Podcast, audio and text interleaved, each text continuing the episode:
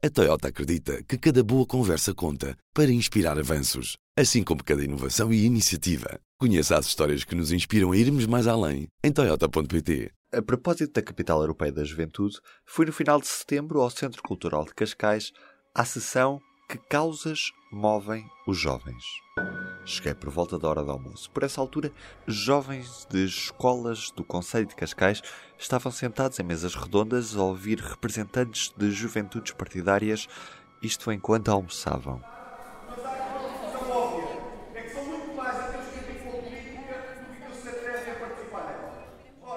Ouviam, ou em parte faziam que ouviam, porque era difícil para alguém chamar a atenção num espaço rodeado de colegas e com Wi-Fi gratuito a ajudar ao scroll. Mas afinal, por que é que estão os jovens menos interventivos na vida política do que as outras gerações? E será mesmo assim ou isto é mito?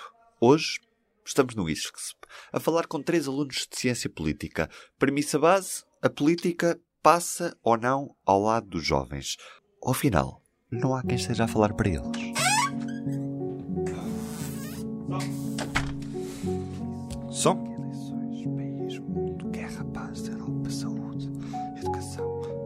Meio de tanta conversa, trazemos as histórias. Poder público. As páginas de um jornal. Está fixe. Deixa-me só. Ora viva, Ruben Martins deste lado. O desinteresse dos jovens acho que é efetivo, acontece. Este é o João Machado. Há vários fatores. Em primeiro lugar, o discurso político não é feito para os mais jovens. O mesmo existe das juventudes partidárias. Hoje em dia são poucas ou quase nenhuma das juventudes partidárias que discursam para os mais novos. E é importante haver essa comunicação para os mais novos. Porque depois isto também funciona assim. Os políticos veem que quem vota são os reformados. O discurso vai ser para os reformados. É um ciclo vicioso que se gera. E como não há discurso para os jovens, os jovens não vão ter interesse. E, portanto, acaba por ser assim. O que me estás a dizer é que nem as próprias juventudes partidárias acabam por falar diretamente para os jovens, porque acabam por falar mais diretamente para elas próprias. É isso. Para elas próprias e um pouco, se calhar, também para os mais velhos, ter um pouco aquela ideia do imitar, do imitar o partido, digamos assim. E eu, contra mim, falo que sou de uma juventude partidária, portanto, estou à vontade para falar. Mas acho que cometemos muitas vezes esse erro que é. Uh, o querer, todas as juventudes, não, não há exceção, querer se calhar falar dos assuntos nacionais quando o nosso target, digamos assim, que vai dos 14 aos 30 anos, está ali e continua órfão porque não tem ninguém que comunique com ele. Um estudo do Centro de Sondagens e Estudos de Opinião da Universidade Católica Portuguesa, datado de 2007, concluía que os jovens e jovens adultos, ou seja, até aos 29 anos, estavam menos insatisfeitos com o funcionamento da democracia em Portugal do que noutras faixas etárias. Problema: o cenário agravou-se e em 2015 só pouco mais de 17 em cada 100 jovens achava que a democracia funcionava bem. Depende muito também da influência que nós recebemos de casa. Fala a Inês Soares. Então, se nascermos numa família que considera o voto um direito, e depois também um dever, eu acho que é bastante importante e sim, eu acho que os jovens não dão esse valor ao voto. No geral, os jovens são um pouco mais desinteressados do que as gerações anteriores. Estamos a ouvir João Gamito. Se formos ver a geração de 70 e 80, eram muito mais interessadas. Também que o, o, regime democrático em Portugal estava, era, estava em alvorada, pronto, era o início. Mas hoje, no geral, são muito mais interessadas. Há, há situações que, que nós, que, que acaba por roçar quase o ridículo se formos ver. As pessoas hoje em dia criticam muito a Europa. A Europa, a Europa em si, a União Europeia, mas a maior parte é das autarquias, as obras que faz, os investimentos que faz, se não fosse os fundos europeus, não os fazia. Não houvesse Europa, não havia o programa Erasmus. Uh, não podíamos ir daqui para a Espanha só com o cartão de cidadão. Quer dizer, as pessoas dão isto tudo como um dado adquirido e não pensam que isto, quer dizer, isto tem de ser cuidado, tem que ir votar, uh, tem que se interessar. Quer dizer, se, quando o jovem não se preocupa sequer com a sua própria junta, como é que nós queremos que ele se preocupe com o governo ou com a presidência da República? É muito difícil. Isto é um trabalho que tem de vir de baixo para cima.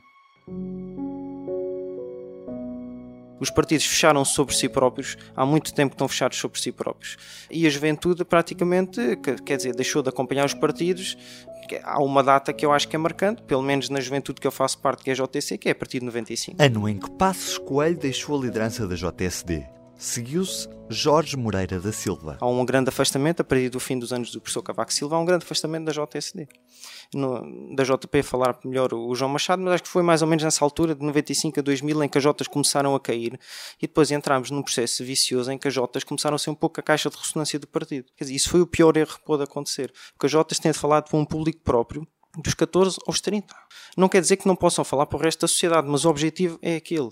E tem de ser matérias que interessam, que têm realmente interesse para a vida dos jovens. A propósito do programa da RTP3 e da Fundação Francisco Manuel dos Santos, Fronteiras 21, foram compilados alguns dados sobre a participação dos jovens na política. Nas últimas legislativas, a média de idade dos deputados eleitos foi de 48 anos.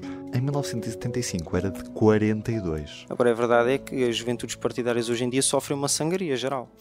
Uh, sobretudo pelos principais partidos do arco da governação, não é? o PS, o PSD e o CDS, mas a própria JCP, se formos a ver, sofre uma sangria, há uma distância. Isso, quer dizer, isso é, é normal, é, lá está, é um sintoma da situação onde caímos, quer dizer, da caixa de ressonância, dos jobs for the boys, uh, isto, isto tem de ser tudo mudado, senão as juventudes partidárias vão perder a sua... Eu acho que já não são viáveis como estão, tem de haver uma mudança se, e se a mudança não for operada rapidamente, as juventudes partidárias vão perder a sua essência, vão perder o seu sentido. Só 19% dos jovens entre os 18 e os 24 anos diz ter votado nas eleições europeias de 2014. 24% se virmos os jovens entre os 25 e os 34 anos. O que se diz normalmente no, no sistema eleitoral é que uh, precisamos de aproximar as pessoas, ao, ao, os eleitos aos eleitores. Uh, a verdade é que nas autarquias, onde os eleitos e os eleitores estão próximos, a abstenção também é, é a mesma. Uh, nas últimas autarquias houve 45% de abstenção. É um dado. Uh, houve menos do que nas legislativas de 2015, que houve 44. Portanto, houve mais abstenções em autárquicas do que uh, em legislativas. Há países há países, hum, cada vez menos, eh, é uma prática que tem caído em desuso, mas acho que é inevitável voltarmos a falar disso, dados os níveis de abstenção, que é a questão do voto obrigatório. Há países na Europa, Luxemburgo uh, e Bélgica, que têm voto obrigatório. Pode ser uma solução para a democracia um pouco antidemocrática, porque obriga a pessoa a ir votar.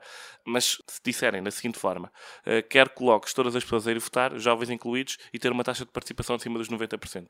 É a única forma hoje em dia de conseguirmos isso. Escrevi em março de 2015 no Expresso Luísa Meireles. Jovens não querem saber nem de política, nem de partidos. Estudo encomendado pela Presidência da República mostra jovens ainda mais interessados da política do que há oito anos. É verdade que são os jovens que, no presente momento, se consideram mais europeus. Se perguntarmos, se calhar, alguns jovens já nem se intitulam de portugueses, se intitulam-se europeu, porque é verdade, nós somos europeus mas eu acho que o grande problema de não votarem nas eleições para o Parlamento Europeu é a questão de ser uma eleição que no geral é a que tem mais abstenção, porque eram consideradas eleições secundárias, quase como isso. Uh, e eu acho que também parte desse princípio, eu acho que parte da falta de informação uh, e da proximidade com os eleitores. Eu acho que é sempre essa a questão, é a falta de proximidade. Não há, não há informação. Eu acho que devia partir, por exemplo, das juventudes partidárias, que supostamente são as que têm mais acesso aos jovens, são as que têm a mesma linguagem dos jovens, são jovens, ou seja, sabem uh, o que nós pensamos, as nossas necessidades. Sinto que é o discurso político também descredibiliza um pouco uh, o ato do voto, porque as pessoas olham para a televisão, o que passa na televisão, que é o meio que chega a mais gente, é o partido da oposição diz que quem está no governo está a fazer isto, o que está no governo diz quando este esteve no governo anteriormente também fez isto assim mal. E as pessoas acabam por ficar ali um pouco órfãs de propostas. Acaba por faltar ali alguém que diga: Não, mas calma, o que é que este defende? Este não defende o que o outro está a fazer ou o que o outro não está a fazer. Um em cada 11 jovens entre os 15 e os 30 anos já participou numa atividade de uma organização política. Isto é uma das taxas mais altas da União Europeia.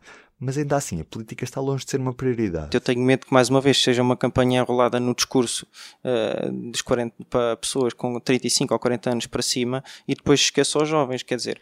E depois, mais tarde, surgem estas questões inconvenientes do jovem, que isto, isto, isto ainda vai dar uma grande dor de cabeça, que é a questão em Lisboa, que se tem sido falada, mas ainda não está no seu auge, que é no Porto, Uh, e da, das residências, quer dizer, um estudante quer vir estudar para Lisboa e não tem, não tem capacidade, não consegue. Eu, por exemplo, venho de Setúbal. Compensa muito mais ter o passe e demora duas horas cá a chegar do que viver cá. Eu, se vivesse cá, pagava 300 euros. Com o passe, pago 100. Mesmo assim é caro.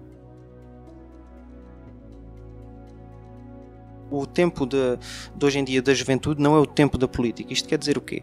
A juventude no, no, no, Facebook, clica e é já. E a política é um processo demoroso. Andamos em concursos públicos, andamos em numa série de burocracias que têm de ser feitas e que demoram tempo. Quer dizer, o, o aeroporto a gente está a discutir e só vai surgir em 2023, se calhar em 2022. Quer dizer, as pessoas olham, pá, isto demora tempo, demora tempo, demora tempo. Nós temos que pensar a política de outra forma. A política tem de ser mais célere uh, e mais efetiva no terreno. Uh, Mas isto não é problema só da política, quer dizer, está em todos. A justiça, por exemplo, é o caso máximo disso. As, as pessoas, o, o, que mais querem na justiça é celeridade. Só que lá está, a justiça tem de ter um processo demoroso nós queremos que ela seja efetiva e que tenha as garantias que nós queremos que ela tenha. Isto é sempre lá está, é o que estava a falar, é pescadinho de rabo na boca. Quer dizer, algumas coisas podem ser feitas, mas lá está, é o próprio sistema em si. Nós pegamos mais pelas causas, sem dúvida. É o que nos move, basicamente. O partido tem a sua ideologia, não é? Uh, e se nós, por exemplo, para militar num partido, eu tenho que me moldar a ideologia do partido, ou tenho que estar institucionalizada dentro do partido. Uma causa é uma coisa que nós concordamos ou não concordamos. Se não concordarmos, nós não seguimos essa causa. Se concordarmos, é uma causa que nós vamos defender. iTunes, SoundCloud, Spotify, Deezer. Estamos por lá, onde quer que esteja. Este foi mais um Poder Público. Fica à espera do seu feedback para ruben.martins.público.pt. Poder Público, histórias da política, da sociedade e do mundo. Aquele abraço. A Toyota acredita que cada boa conversa conta para inspirar avanços, assim como cada inovação e iniciativa. Conheça as histórias que nos inspiram a irmos mais além em Toyota.pt.